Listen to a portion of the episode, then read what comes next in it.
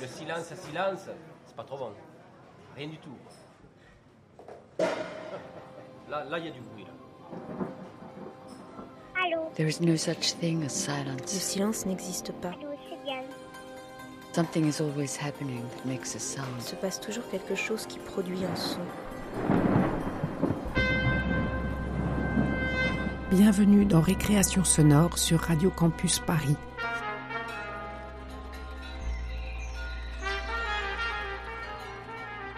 Récréation sonore. Sur Radio Campus Paris. Muriel KS au micro ce soir et j'accueille Antoine Richard, créateur sonore, pour sa pièce Là où se rejoignent les rivières, pièce produite avec Emma Scène Nationale de Montbéliard. Antoine Richard est rentré dans le monde des sons très jeune, par la musique, puisqu'il est fils de contrebassiste et a donc été bercé dès sa naissance par le son chaleureux de la contrebasse. Du plaisir de l'écoute à la découverte de l'enregistrement, il n'y a qu'un micro. Après des études de régisseur son et de réalisation sonore, il intègre et suit le travail de plusieurs compagnies de théâtre et travaille régulièrement pour la danse et la radio.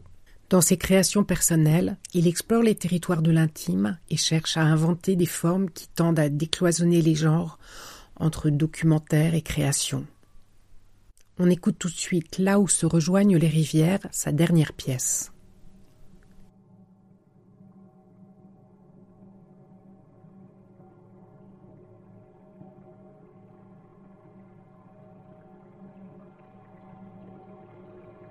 J'entends quelque chose.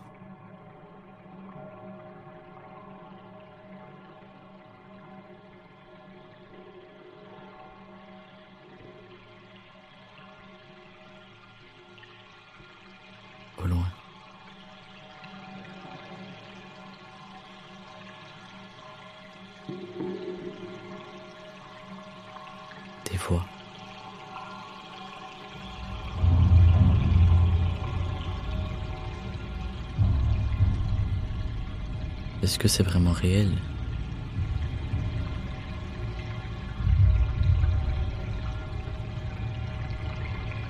Je.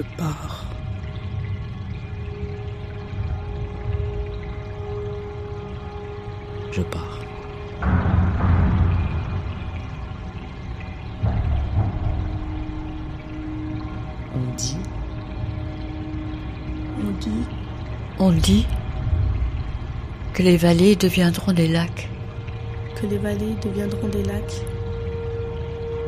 que viendra le temps long de l'érosion, de l'érosion. et qu'il faudra attendre qu'il y aura des villes au fond des lacs. attendre, On dit que subitement des vaches apprendront à nager. Par la force des choses, mais que les ponts et les gares couleront à pic.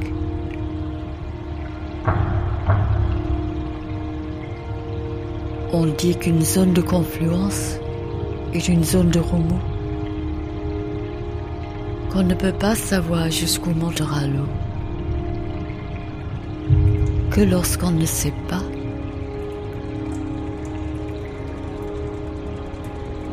il est temps de formuler des questions. on dit Il y aura des villes Qu'il y aura des villes. qu'il y aura des villes au fond du lac.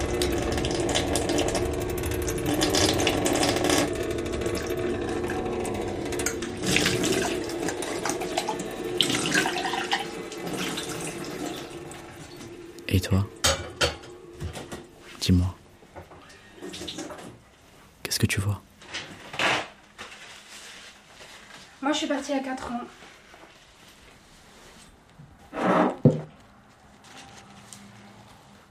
C'était pas facile. C'est un souvenir que je n'oublierai jamais, hein, parce que on n'oublie jamais d'où on a commencé.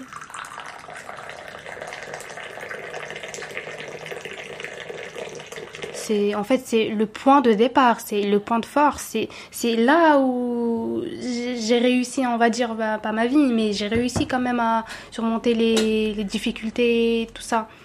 Donc euh, c'est comme mon, pays, c'est comme mon bled, on va dire. Et je visiterai tout le temps. hein. J'espère que mon frère il va pas déménager parce que s'il déménage, euh, je sais pas où, euh, où aller. Quand je suis partie, c'était vraiment difficile. J'étais vraiment triste.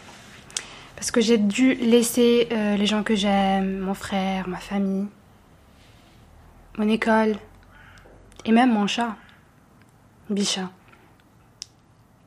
Bicha, je l'aimais, je l'aimais vraiment beaucoup parce que elle était toujours là avec moi quand je sortais pas l'été, quand tout le monde partait en vacances. Du coup, j'étais toute seule avec elle, elle me tenait compagnie et euh, je l'ai laissée là-bas, à Montbéliard.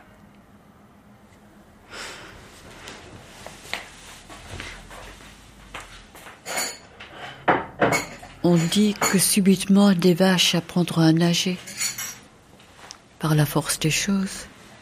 Bah, je vais donner à des amis pour en prendre soin. Mais que les ponts et les gares Mais malheureusement, ils l'ont pas, ils l'ont pas gardée très longtemps.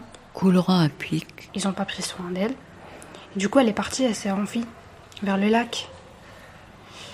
Du coup, quand je suis rentrée chez moi, j'étais vraiment triste. Mais c'était un mal pour un bien parce que je savais que le lendemain, j'allais quitter la ville. Et je suis partie le lendemain. Et c'est drôle, depuis que je suis partie, j'arrête pas de faire un rêve super chelou. La lampe. La lisaine. Presque tous les nuits. La schliffe. La savoureuse. Il y a Bichat dedans. Le canal du Rhône au Rhin. La mochte. Le canal des fossés. Le canal de la prairie. Le Doubs. La source du Mont Christ. Quelqu'un a demandé Le Rupt. comment savoir combien de vaches se mettront subitement à nager? La et qu'en sera-t-il des autres espèces? Et là, j'entends quelque chose. Nous avons répondu Le ruisseau des Epenotes. que nous ne savions pas. Le Moine. Un truc bizarre. Le ruisseau du Mont. Mais je ne vois rien. Et quelqu'un a demandé Le ruisseau du Rorbe. comment être certain qu'aucun pont, qu'aucune gare ne se mettra à flotter, La Ronceuse. qu'aucune île subitement ne se formera. Le ruisseau des Valettes. Tout a disparu. Le ruisseau du Pont du Rond. Le ruisseau de l'étang. Nous avons répondu simplement que nous ne savions pas. Le ruisseau de la Madamelle. Qu'est-ce qui va remonter encore? Le ruisseau des Noyers. Nous avons répondu Le ruisseau de la que nous pouvions tout imaginer. La. Et nous avons répondu Le Seine. qu'il y a des choses qui échappent. Le Rhin.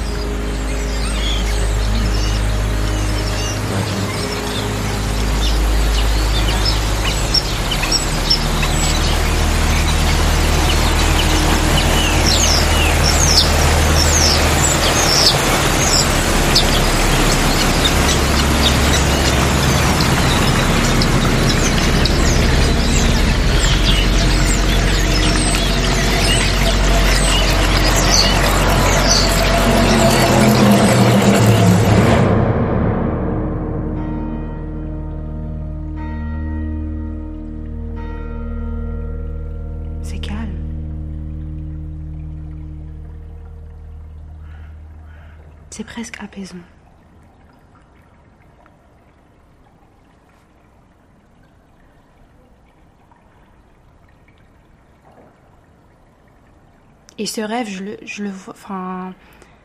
Ça commence, on est au marché de Noël avec mon frère. Il y a des cabanes, il y a des chocolats chauds partout, la décoration est agréable, il y a le Père Noël. C'est un moment fort parce que c'est la première fois où je sors avec mon frère et qu'on fait quelque chose entre frères et sœurs. Donc on marche, on se balade. Et d'un coup, je sens mes pieds mouillés. Donc je ne comprends pas pourquoi. Je regarde mes pieds, je, je me dis euh, c'est un petit peu bizarre. Donc je demande à mon frère, je dis euh, qu'est-ce qui se passe?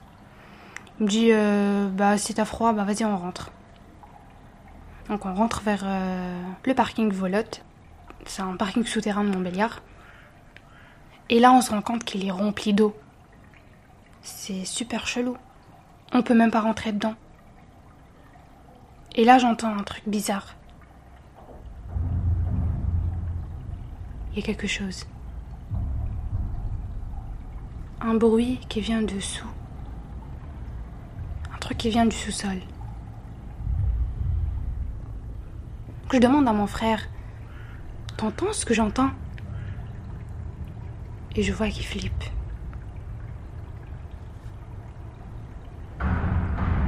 Et là, je comprends qu'il faut absolument partir.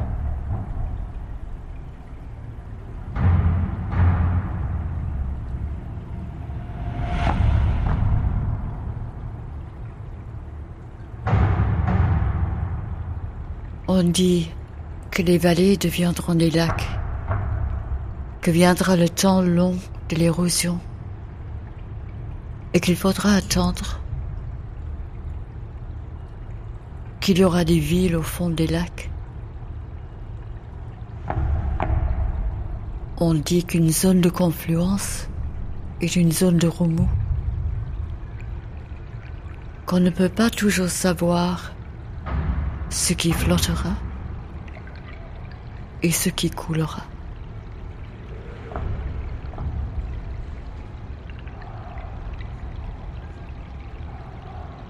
Et toi? Dis-moi, qu'est-ce qui remonte maintenant?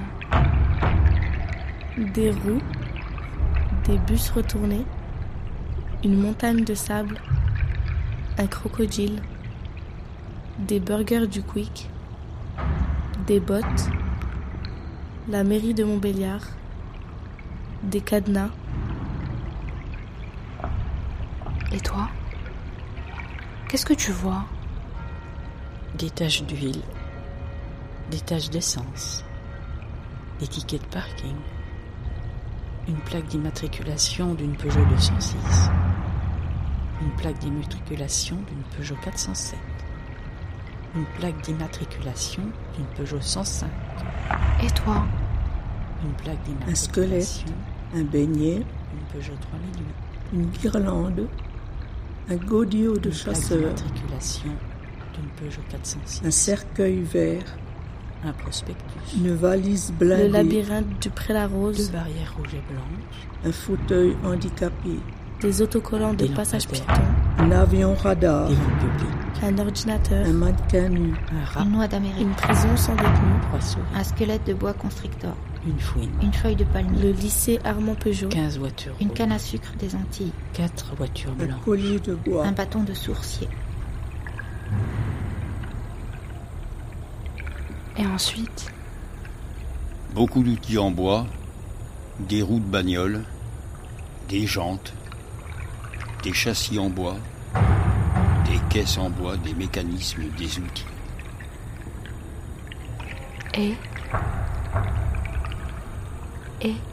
Une pince coupante, Une pince coupante, une pince plate, une pince plate, une pince universelle, pince une pince pour une circlips, pince pour circlips, une pince multiprise, Une une pince pince de côté, une pince à voile, une une pince à côté, plomber, une pince à voix, une pince à plomber, Et puis il y a cette randonnée à Montécheroux.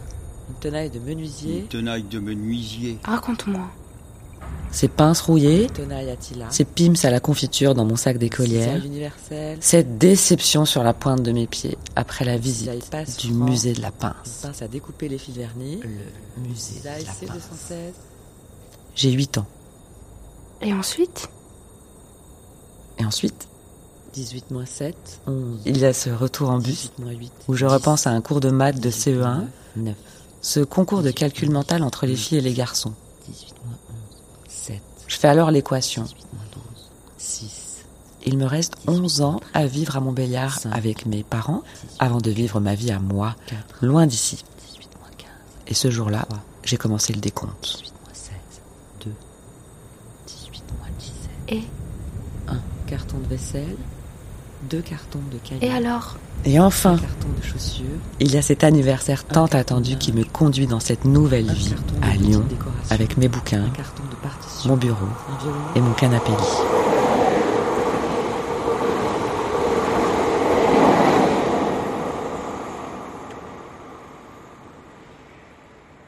Et puis plus tard, huit cartons de livres, deux cartons de vaisselle, il y a cet email trois cartons de chaussures, qui me nomme prof remplaçante. cadre, un vrai lit, deux cartons de linge, à Montbéliard.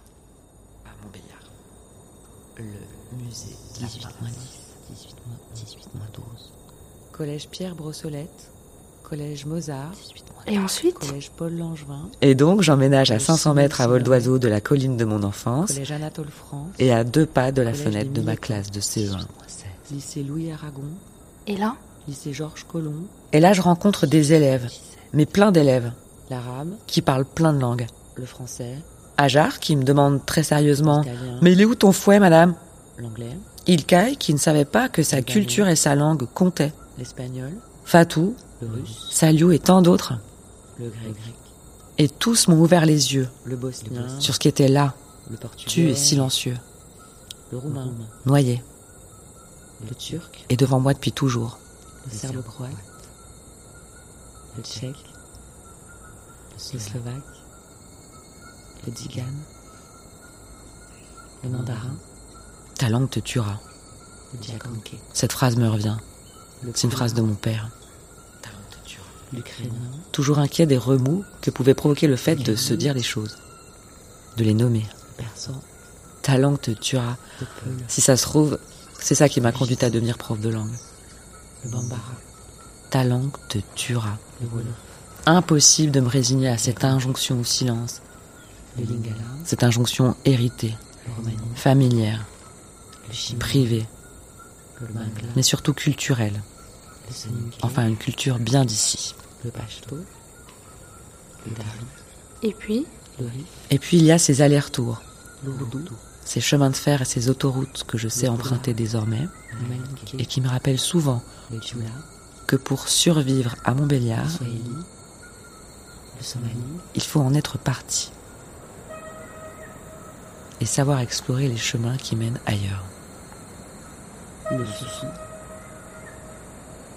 le poulard, le sileti, Et maintenant la marine, Et maintenant, il y a ce compromis dans ma tête, le baoulé, cet espace d'échappée dans ma tête. Le kimbundu, qui fait que je suis bien. Le kirghiz, ici. le Montbéliard. le soninké, le pashto, le dari, J'entends quelque chose, le rif, l'ourdou, au loin. le poulard, le malinké, Des voix. le djoula, le swahili, le l'ukrainien, Donc on se met à courir pour se mettre à l'abri. Donc on passe derrière le château, on traverse le parc après la rose, et là on arrive sur le pont de la peul, J'hallucine. Il dépasse presque plus. Et là je comprends qu'il se passe quelque chose avec les rivières. C'est incroyable. Elles sont en train de déborder. de partout. Et là, il y a mon frère qui me dit Trouve un point en hauteur, je vais chercher notre oncle. Et il s'en va. Et donc, j'arrive euh, au pied de la côte de la Petite Hollande. La Petite Hollande, en fait, c'est c'est la ZUP de Montbéliard. Et c'est le quartier de ma pote Kautar. Kautar, c'est une personne très importante parce que quand je suis arrivée à Montbéliard, je ne connaissais presque rien et du coup, c'est elle qui m'a fait découvrir Montbéliard et les alentours. Ça m'a vraiment touchée. Alors c'est un quartier, voilà, qui, qui était très important pour moi parce qu'il y avait ma pote. Mais euh, au final, la petite Hollande, je, n'aimais pas trop y aller. Parce que je me sentais inférieure aux autres étrangers qui vivaient déjà là-bas. Parce que je n'avais pas de papier et on n'avait pas le même train de vie. Donc je grimpe la côte à toute allure. Une fois arrivée à la petite Hollande, j'essaie de trouver une place pour observer la ville. Et là, j'hallucine. La ville est devenue un lac. La ville est devenue un lac. C'est incroyable. J'ai rien vu venir.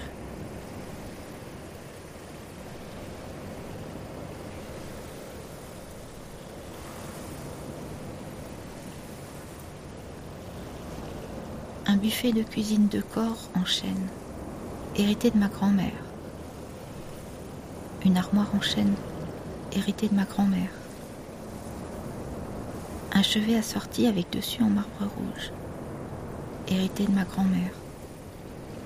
Un chevet en merisier massif, plaqué merisier, donné par ma grand-mère. La tête du lit de mon grand-père. Une machine à coudre manuelle et portative. Quelqu'un a dit qu'on peut tout prédire Une machine à coudre électrique. si on s'appuie sur ce qu'on sait, Un grand couteau à jambon. sur ce qui un petit est. couteau de cuisine usé.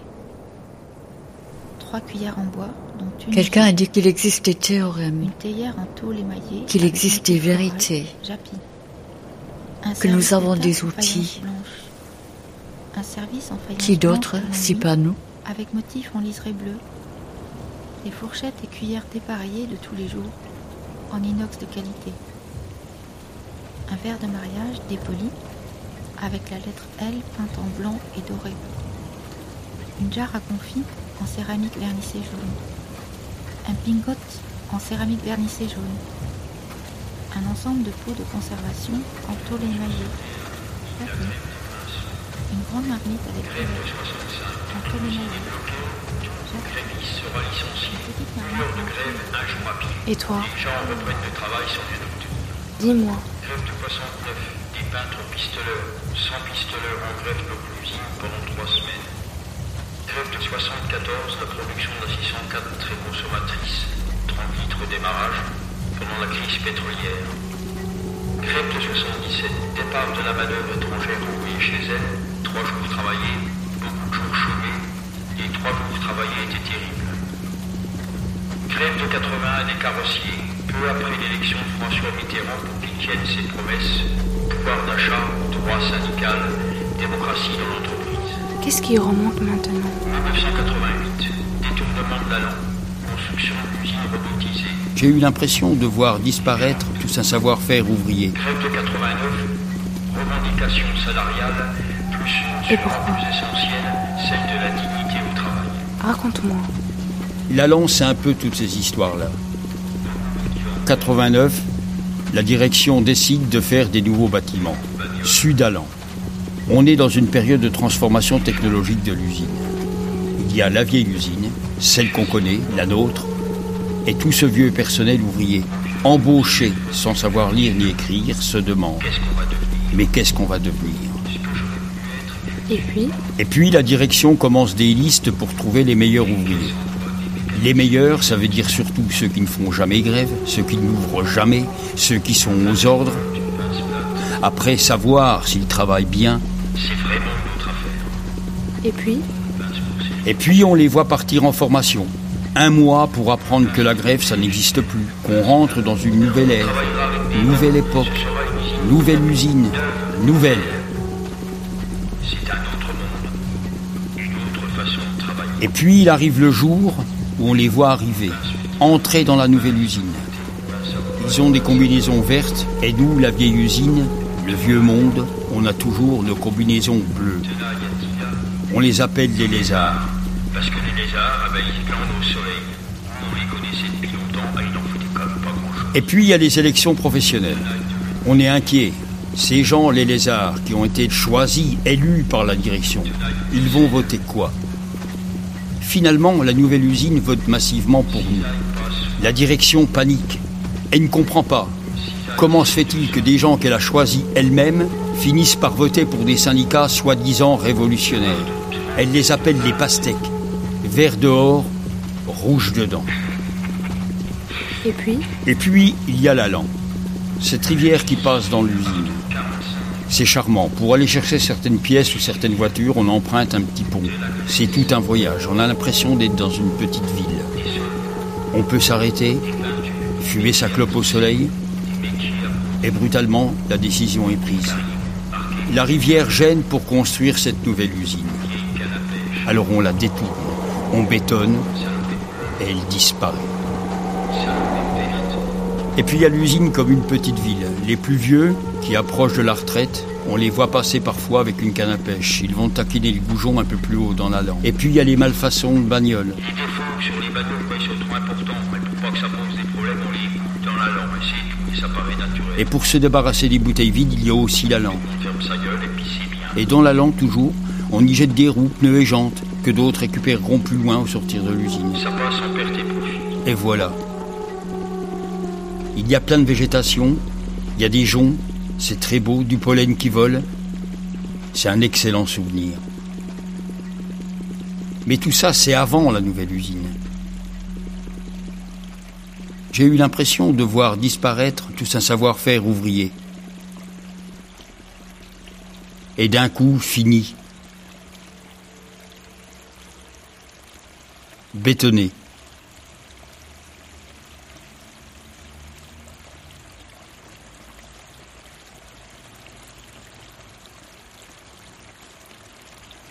Et maintenant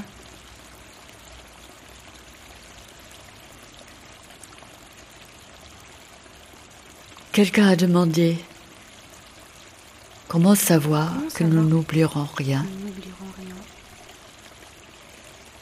Comment savoir qu'en s'appuyant sur ce qu'on sait,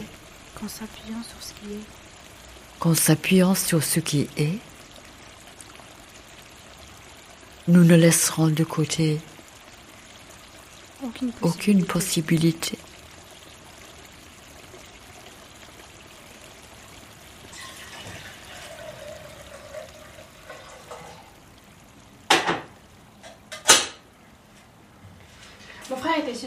Protecteur.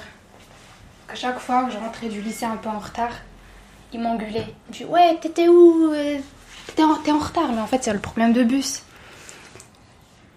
Et moi, j'aimais pas ça parce que ce que j'aime pas, quelqu'un me pose plusieurs questions alors qu'il sait où j'étais en fait. Il commence à dire Ouais, t'étais où? Je t'ai dit de rentrer à 18h, t'es en retard, euh, tout ça, tout ça. Donc, il me surveillait. C'était wow Mais bon, D'ailleurs, il y a un truc qui, m'est passé à la tête, je dois le raconter. Euh, quand je suis arrivée à, à Montbéliard, je vivais avec mon frère, mon oncle et moi. C'était un F3, donc j'ai pris la chambre de mon frère et mon frère il dormait dans le salon. Et c'était la maison de mon oncle, on va dire. Du coup, je me sentais pas très à l'aise. Je parlais avec mon frère, je dis ouais, vas-y, cherche un appartement et tout. Et il m'a écouté. Et on a cherché un appartement et au bout de deux mois, on a une réponse. Donc on va le visiter, on regarde l'appartement et là il me demande Tu le veux? Mais bien sûr que je le veux. Il m'a écouté encore une fois et du coup on a pris l'appartement et c'est là où je me sentais vraiment chez moi. Il m'a offert une vie. Voilà mon frère, euh, en fait c'est une personne qui prend soin des autres, à sa manière on va dire. Moi il venait toujours me chercher chez mes copines, même au lycée.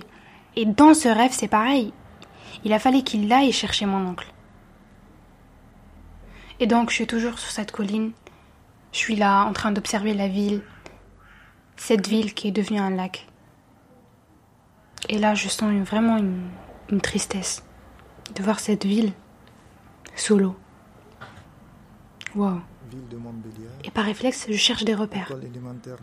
Je cherche le château de Montbéliard, 18 le bus qui m'emmenait chez moi, le tacos de chez Kader. Mais je ne vois rien. Trousseau numéro 52. Je reconnais plus la ville. Ville. Stade Bonal. 19 clés. C'est devenu autre chose. Trousseau numéro 98. Tout a disparu. Ville de Montbéliard. Waouh. Centre des Alliés. Et maintenant, Police municipale. c'est calme. 5 clés. 6 passes magnétiques. C'est presque apaisant. Trousseau numéro 178. Ville de Montbéliard. Théâtre municipal. 5 clés.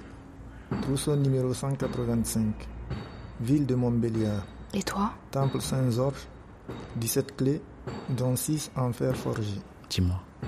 Trousseau numéro 196. Ville de Montbéliard. Dis-moi. Chalet des cabanes du marché de Noël. Dès que je les prends, 8 clés. Un sentiment de fierté me submerge. Trousseau numéro 7. Elles sont deux, de couleur dorée. Ville de Montbéliard. Une pour la porte de l'extérieur et l'autre pour l'accès à l'appartement. 24 clés. Elles peuvent peser environ 10 grammes et un porte-clés métallique les maintient. Trousseau numéro 82. Elles sont un peu humides. C'est plutôt normal vu que c'est l'hiver. centrale d'activité sociale rue Maurice. Elles ont une tête ronde recouverte d'un plastique de couleur rouge. Impasse magnétique. Elles mesurent environ 20 mm de long et elles sont très fines. J'adore vraiment les regarder Château. et les tenir dans les mains. Cellule archéologique. Le porte-clés a une petite clés. cavité en cercle métallique où je peux passer mon 138. index pour les tenir. Ville de Montbéliard. Vanne du barrage. Une clé. Oui, ce sont mes clés. Celles qui ouvrent une nouvelle page de ma vie. Et à ma sortie de l'agence, mes clés dans ma poche, bien qu'étant très fatigué, le parc près la rose attire mon attention.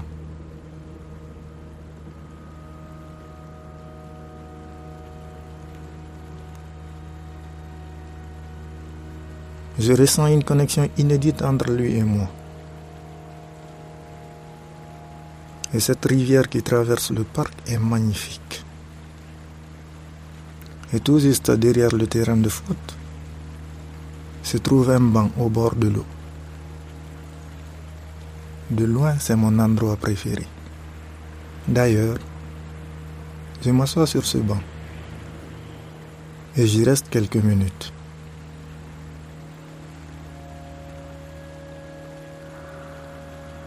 Et pendant ce temps, ma main est dans ma poche.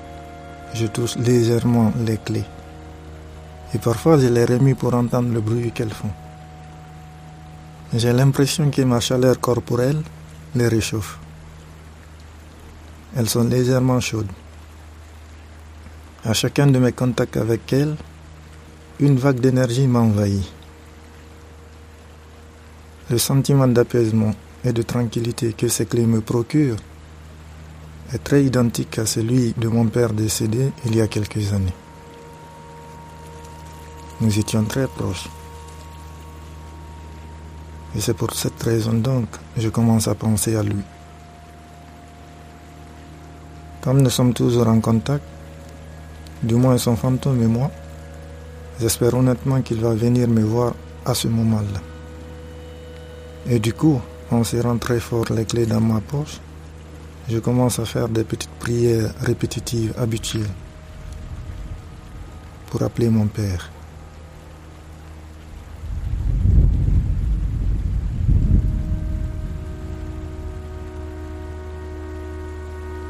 Le voilà, devant moi, arrêté. Il est finalement venu.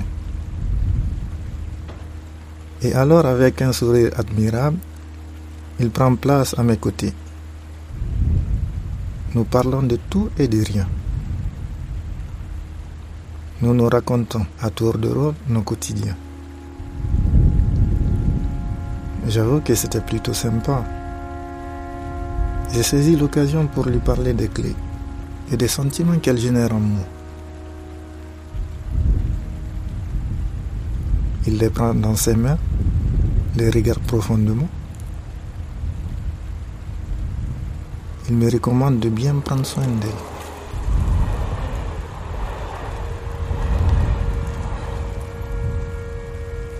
Qu'elles sont le fruit de tous mes sacrifices, de tous mes efforts fournis, ainsi que de mon parcours qui m'ont mené jusque-là. Que je dois en être fier et que ces clés doivent me rappeler d'où je viens. Car pour lui, celui qui ignore d'où il vient ne saura jamais où il va. Qu'on ne peut dissocier le passé, le présent et le futur. Trousseau numéro 189, ville de Montbéliard, près la rose, portillon de toit, une clé. Trousseau numéro 42, En contemplant de nouveau la rivière, ville de les clés toujours accrochées à mon index, de la dizaine, 8 je profite encore un peu de la douceur 47, du parc, Gymnase de l'Alan, 14 clés, 2 passes alors que la nuit commence à tomber. Trousseau numéro 100, Société nationale de sauvetage en mer, 4 clés.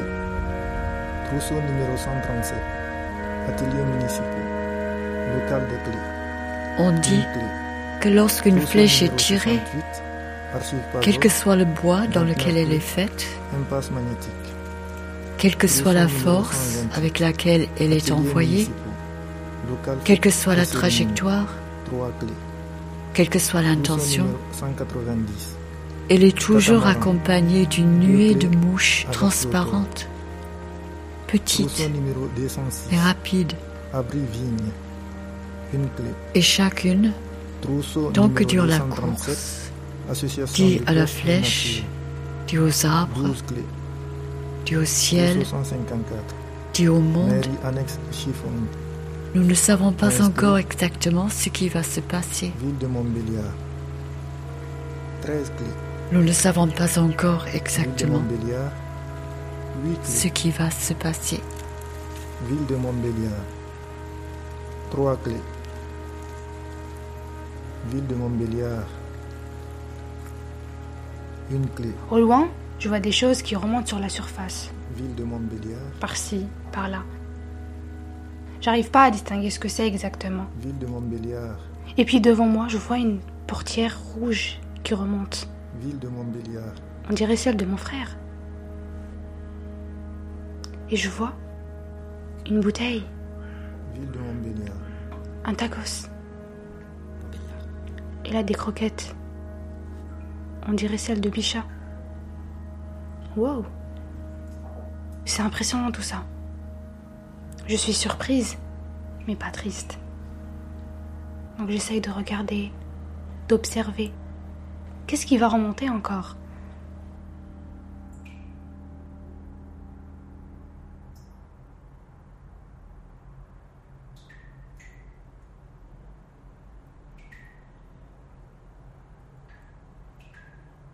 Et toi?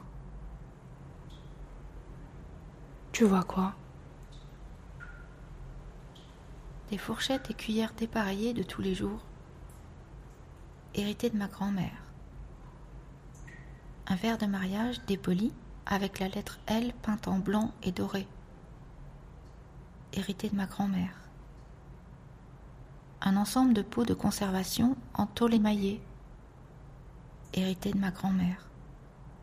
Des branches d'arbres. Hérité de ma grand-mère. Une pyramide. Hérité de ma grand-mère. Le reflet d'un visage. Donné par ma grand-mère. Une odeur de feuilles mortes mouillées. La tendresse d'une lionne. Une grenouille.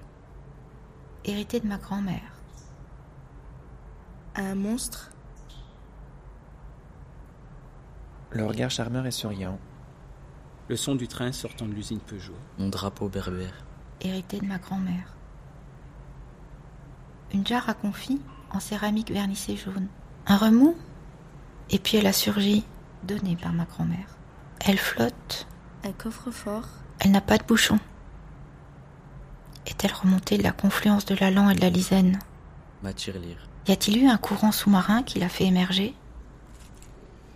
Je vais la chercher. Un cercueil vert. Je la happe délicatement avec une gâche, sans la casser. Il faut la manipuler délicatement. Quand on la manipule, on va se rendre compte de la nature de son contenu. Si c'est liquide, compact, terreux, on va se rendre compte du poids, de la masse. Je glisse la main dans le goulot pour la tenir au mieux. C'est un geste technique. Et là, je retrouve une sensation vécue. La présence d'aspérité à l'intérieur me parle. Je ne sais pas quelles sont ces aspérités, mais je les connais. Je les ai déjà touchées. Raconte-moi. La première étape, c'est de ne pas la faire sécher trop vite.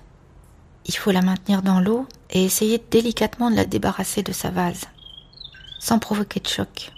Ça risquerait de la faire exploser. Il faut prendre ce temps.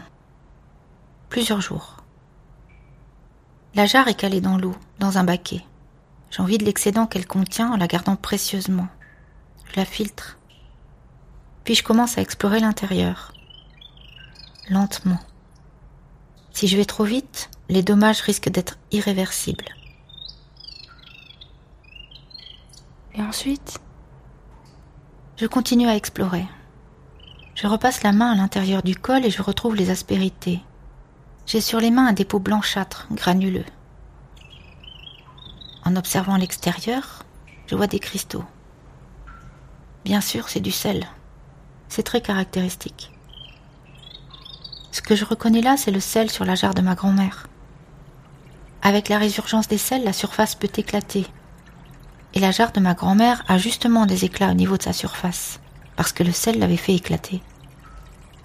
C'est une jarre qu'elle utilisait pour la conservation et le confit de canard.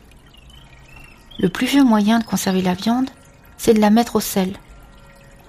Au fond, peut-être que cette jarre repêchée dans l'eau servait aux salaisons séquanes. Ma grand-mère. Ne t'arrête pas. Je la revois cuisiner. Tous les ans à Noël, elle nous offrait un baluchon confectionné avec deux torchons, dans laquelle elle avait glissé un confit, un canard entier. C'était vraiment important pour elle que j'apprenne à faire les confits. Et j'ai appris. Ma fille, elle, ne sait pas encore, et elle voudrait que sa grand-mère, ma mère donc, lui apprenne. Ma grand-mère à moi, elle était extrêmement autoritaire. Elle mettait une chape de plomb dans la famille. Elle aurait fait marcher un régiment. Elle commandait donc en cuisine pour faire le confit, et ma mère, mon père et mon oncle s'exécutaient. Et toi? Moi, je n'étais pas là. Je me suis éloignée de ma famille. Peut-être est-ce pour ça que ma grand-mère a voulu me transmettre et m'a transmis cette sel. Et puis, il y a quelques années, il y a eu un coup de vent et la jarre a basculé. Elle s'est cassée. Ça m'a fait mal, très mal. Je ne l'ai pas dit à ma grand-mère, surtout pas. Les cassures étaient nettes et j'ai ramassé tous les fragments dans l'espoir de la reconstituer un jour. Mais je n'ai pas pu. Quand ma grand-mère est morte, j'ai pris les fragments et je les ai mis au rempli, comme pour refermer une histoire. Reconstituer la jarre, ça aurait été faire comme si rien n'avait existé. Au contraire, ça a été le début d'une libération et d'une compréhension de quelque chose. Pourquoi? Au départ, c'était comme si j'avais rompu un serment. Je devais en prendre soin et j'avais failli à ma parole. Mais au fil du temps, les choses se sont décantées et j'ai compris des choses par rapport à l'histoire familiale. Peu à peu, j'ai pu mettre du sens sur des non-dits. Je portais un poids qui ne m'appartenait pas. Et c'est ainsi que j'ai pu choisir des meubles qui avaient appartenu à ma grand-mère et leur faire une place chez moi. C'est ici encore un temps long, un processus long. J'ai toujours eu à cœur de tout expliquer à ma fille, donner du sens aux choses, aux histoires. Quand on sait d'où on vient, on sait où on va. Il y a des choses que l'on porte, que l'on subit, mais qui ne nous appartiennent pas. Une fois qu'on a compris ça, on vit plus libre. Et maintenant? Je ne sais pas. Je ne sais pas si j'aurais eu envie de donner à mon tour cette jarre à ma fille, si elle avait été entière, bien sûr. Je pense que je lui aurais laissé le choix. L'héritage, on peut l'accepter ou le refuser. Mais il me reste l'histoire de cette jarre aujourd'hui. Et cette histoire, je lui ai raconté. Et Et je suis toujours là. Devant la jarre plongée dans son baquet, avec le dépôt blanchâtre, le sel sur les doigts. Je la regarde. Faut-il la casser pour comprendre ce qu'elle renferme? L'objet en lui-même, c'est rien. C'est pas ce qui importe. Ce qui importe, c'est son histoire. l'histoire dont cet objet a été le témoin. La casser méthodiquement, en prendre soin. Laisser l'objet s'effacer ou s'ouvrir pour laisser apparaître son histoire. C'est une destruction partielle. Plus qu'une destruction, c'est peut-être une transformation.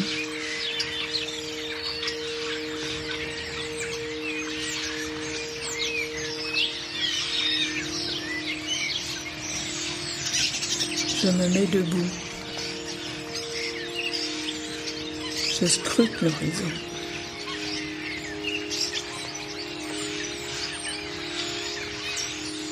Je prends une branche d'arbre, je la secoue. Dis-moi où je dois aller.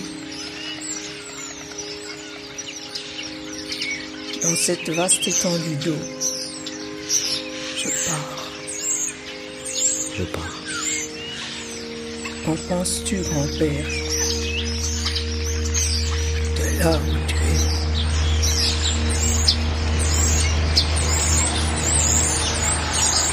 Les oiseaux ici, ils chantent pas pareil. On dirait ils ont un autre accent.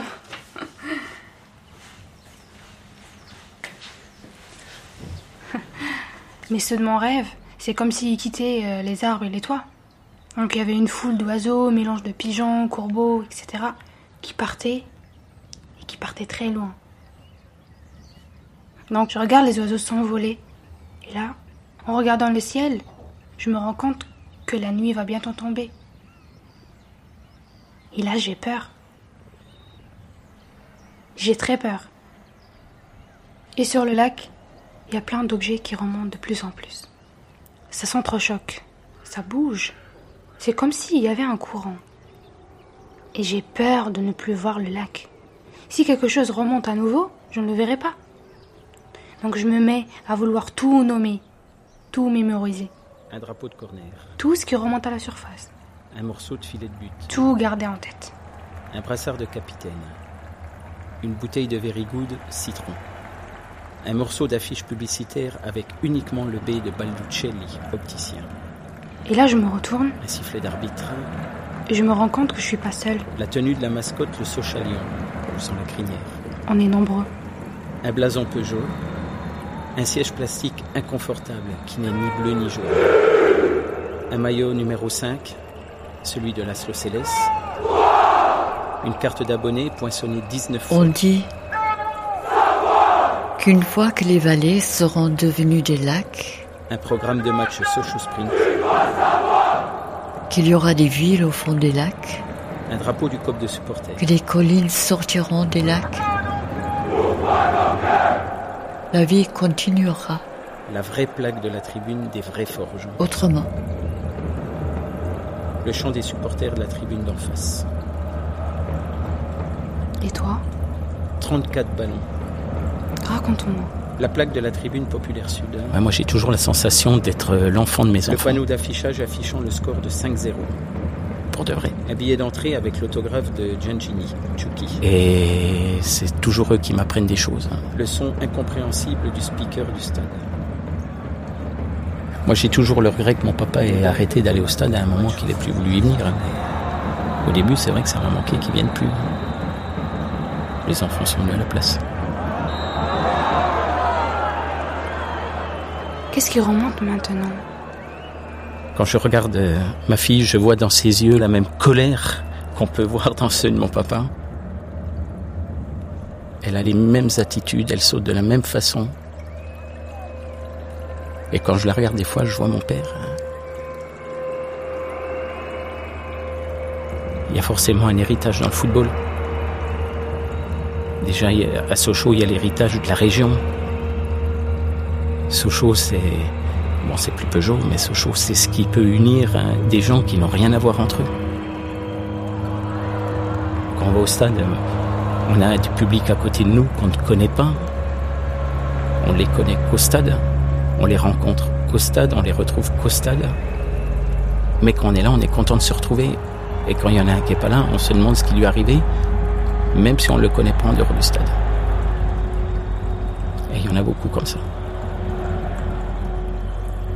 Et c'est vraiment cette sensation de faire partie de quelque chose ensemble.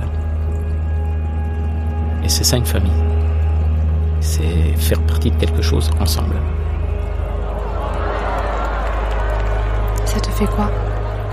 C'est un bonheur absolu de pouvoir partager ces moments-là avec ses enfants. Les meilleurs moments, c'est quand on n'est pas d'accord sur quelque chose au stade. Parce que là, on partage, les idées, elles s'entrechoquent, et puis on arrive à, à discuter. Et au bout d'un moment, il n'y a plus de père, il n'y a plus de fille, il n'y a plus. On, on est sur un pied d'égalité au niveau du partage. Il n'y a pas un donneur de leçons. Même si on n'est jamais d'accord. Sur certaines choses.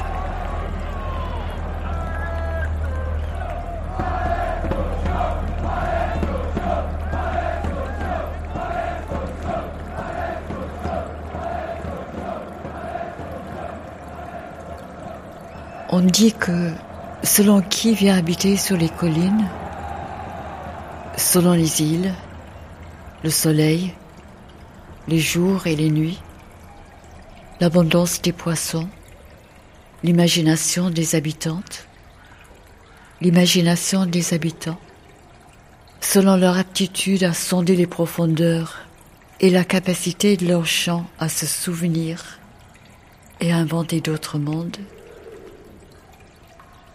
on dit que la vie continuera d'une manière ou d'une autre, mais qu'on ne peut imaginer ce qui surgira des jours et des nuits, ce qui surgira des rencontres. On est nombreux. On regarde tous le lac. Et là, je voudrais leur poser des questions. Leur poser des questions à tous. Leur dire Et toi, dis-moi ce que tu vois. Raconte-moi. Et ensuite, et maintenant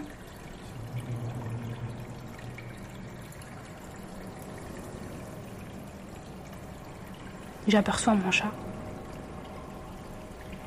Micha.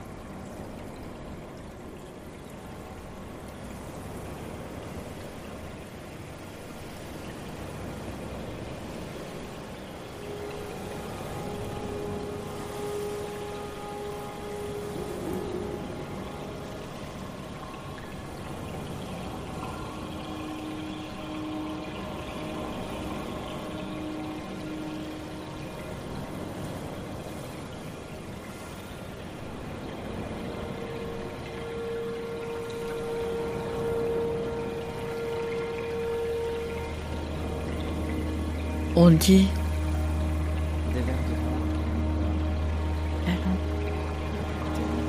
On dit la lisaine.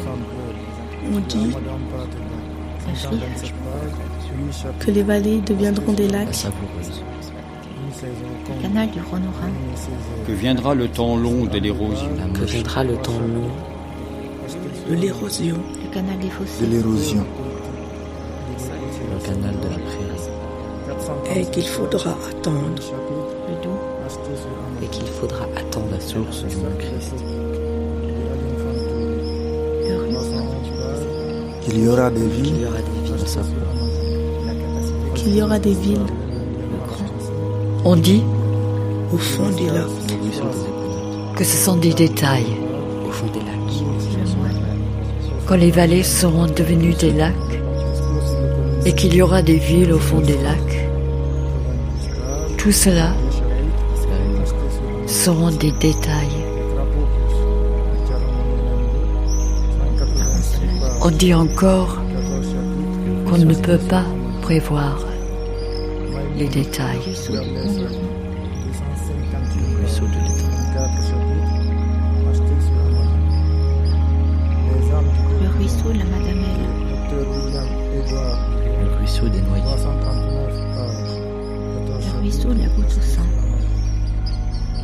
Va bientôt tomber. le gland, Le seuil. On continue à regarder le lac.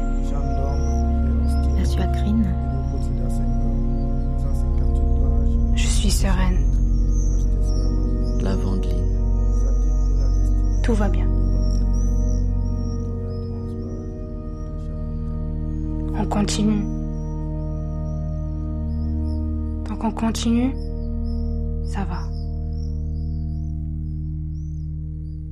On continue.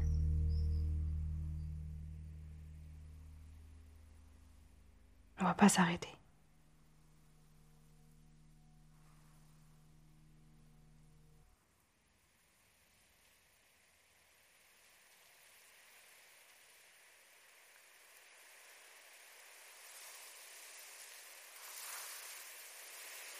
Là où se rejoignent les rivières. Écrit et réalisé par Antoine Richard avec Samael Steiner.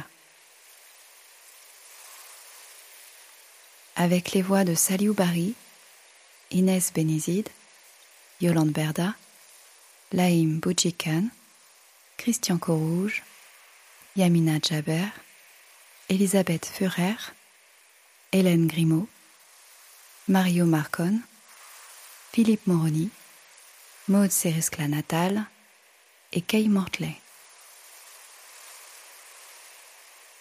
Un poème écrit par Samael Steiner et les compositions musicales de Antoine Richard, Nils Fram et Woody Jackson. Réalisation, prise de son, montage et mixage, Antoine Richard. Production Radioma, radio de création de la scène nationale du pays de Montbéliard. Direction Yannick Marzin.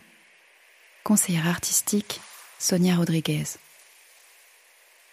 Merci à Michael Jouffroy et Hélène Bensoussan.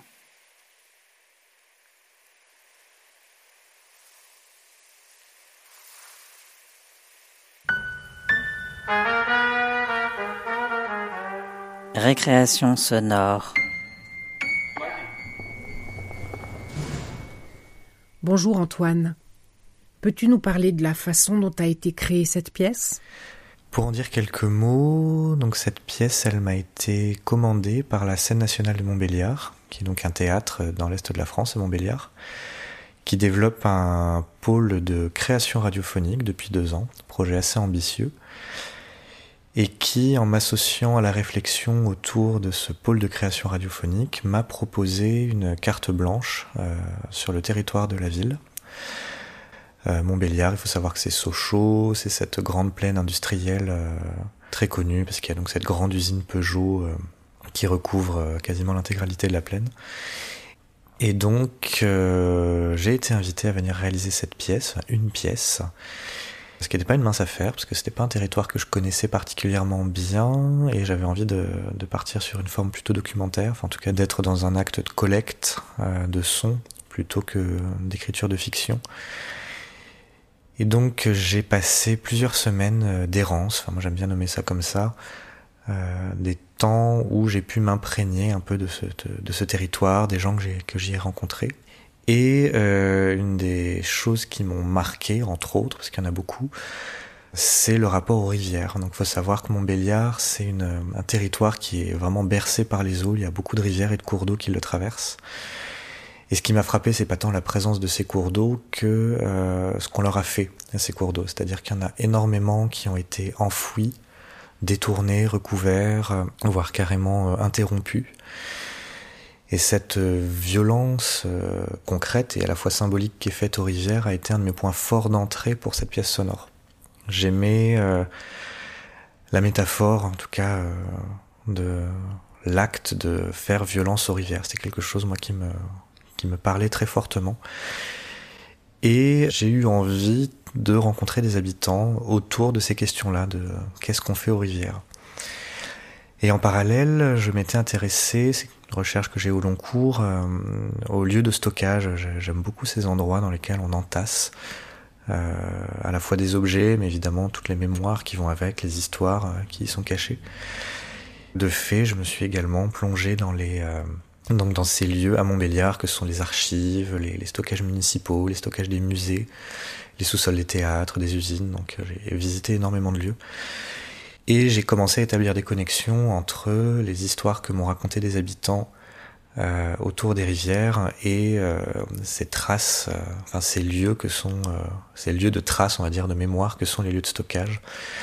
Et m'est venue l'envie de produire une pièce sonore autour de, de la mémoire et des récits de ceux qui sont invisibilisés, ceux qui sont enfouis au fond des gens, et de leur place à l'intérieur d'une mémoire et d'un récit plus visible, qui est celui de, de l'histoire avec un grand H, et comment comment s'est passée la réalisation? Euh, je pourrais dire beaucoup de choses parce que cette pièce est vraiment loin d'être construite de, manière classique avec euh, une écriture initiale et euh, quelque chose qui se déploie ensuite dans la réalisation. Enfin, la, réalisation est vraiment la poursuite du geste d'écriture et de recherche. Jusqu'au mixage, les choses se sont transformées. Enfin, le sens de la pièce est apparu comme ça au fur et à mesure. Comment as-tu rencontré ces habitants et surtout réussi à collecter ces paroles si particulières? La rencontre avec euh, chacun d'eux et chacune d'elles s'est faite au gré de, de, mes errances dans la ville de Montbéliard. À la fois des personnes que j'ai rencontrées par hasard et d'autres que je suis allé chercher, comme euh, cet homme syndicaliste, ancien ouvrier Peugeot, que je suis allé rencontrer directement au siège de la CGT euh, retraité, qui regroupe donc les anciens ouvriers.